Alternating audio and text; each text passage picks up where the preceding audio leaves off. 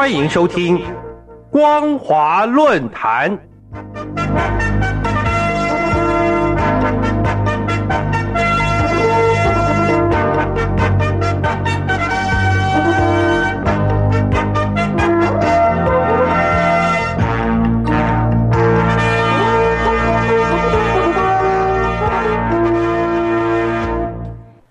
各位听众朋友，大家好，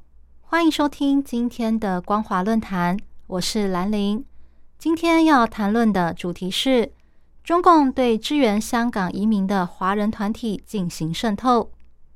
今年四月十八号，英国《泰晤士报》刊登一篇报道，标题是“中国渗透团体欢迎香港人来到英国”，指伯明翰华人社区中心。以及南安普敦华人协会这两个社团疑似被中共渗透，前者获得英国政府赞助三万四千七百一十九英镑，举办支持港人的活动；后者也获得两万零一百三十英镑的赞助。自从香港发生反送中运动以来，在英国的特殊签证计划下，将近十万名港人持英国国民海外护照移居英国。英国政府也向将近五十个项目拨款，在教育、精神健康、就业以及创业方面支持港人。正当全球民主国家与台湾都在规划接受香港移民之际，中国却借机渗透，带来安全威胁与风险。根据伯明翰华人社区中心官网的资料，社区中心的两名理事。曾经在英国华人参政项目中担任主席和项目统筹。这个项目由英国华人律师李珍居发起。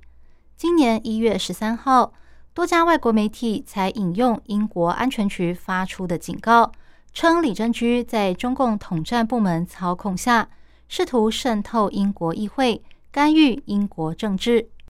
根据资料。李珍居是英国贸易投资总署认可的英国投资贸易法律顾问，也兼任中国海外交流协会成员、中国驻英国大使馆首席法律顾问、中共国务院侨务办公室法律顾问，还是中共司法部第一位获准在大陆设立办事处的华人律师。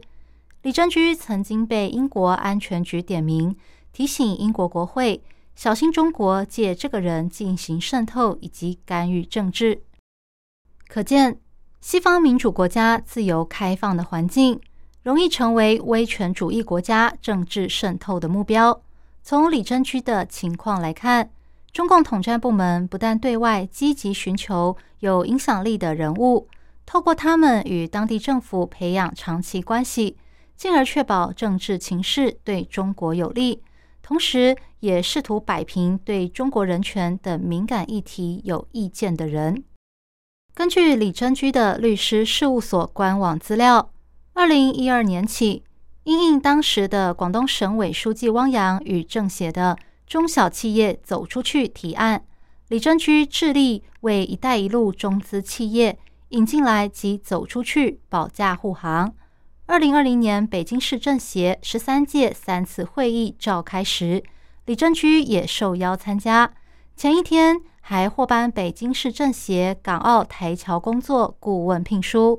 并与政协主席吉林等市领导与港澳委员、港澳台侨工作顾问等人举行座谈会。当时，李珍区表示，将努力践行，充分发挥港澳台侨工作顾问的作用。促成北京与港澳台同胞和海外华侨华人之间的联系，促进英国与北京、香港与北京的合作交流。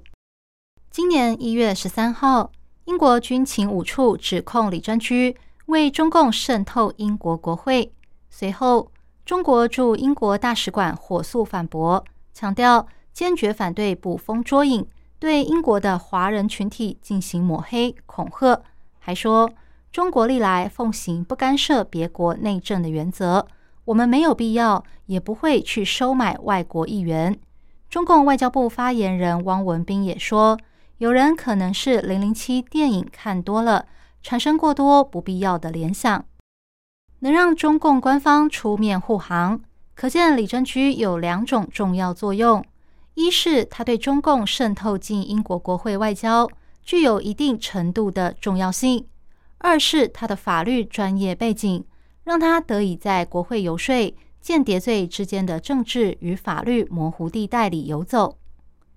值得注意的是，中共统战部门的工作经常被简化为显山露水、刻板式的公共关系。然而，据中共南京市委统一战线工作部前干部陈干远的说法，统战部以谍报起家。换句话说，统战部门实际上就是在做谍报工作。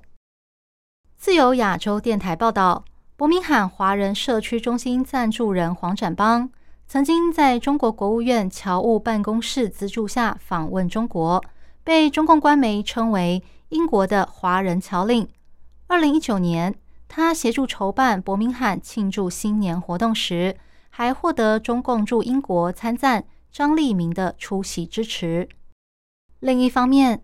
南安普敦华人协会的其中一位创办人华平，根据媒体报道，他曾经公开为中共站台。在英国《晨星报》上发表评论，称美国在人权问题上捏造了各种骇人听闻的谎言，说美国对新疆人权问题进行无端指控，并企图颠覆香港。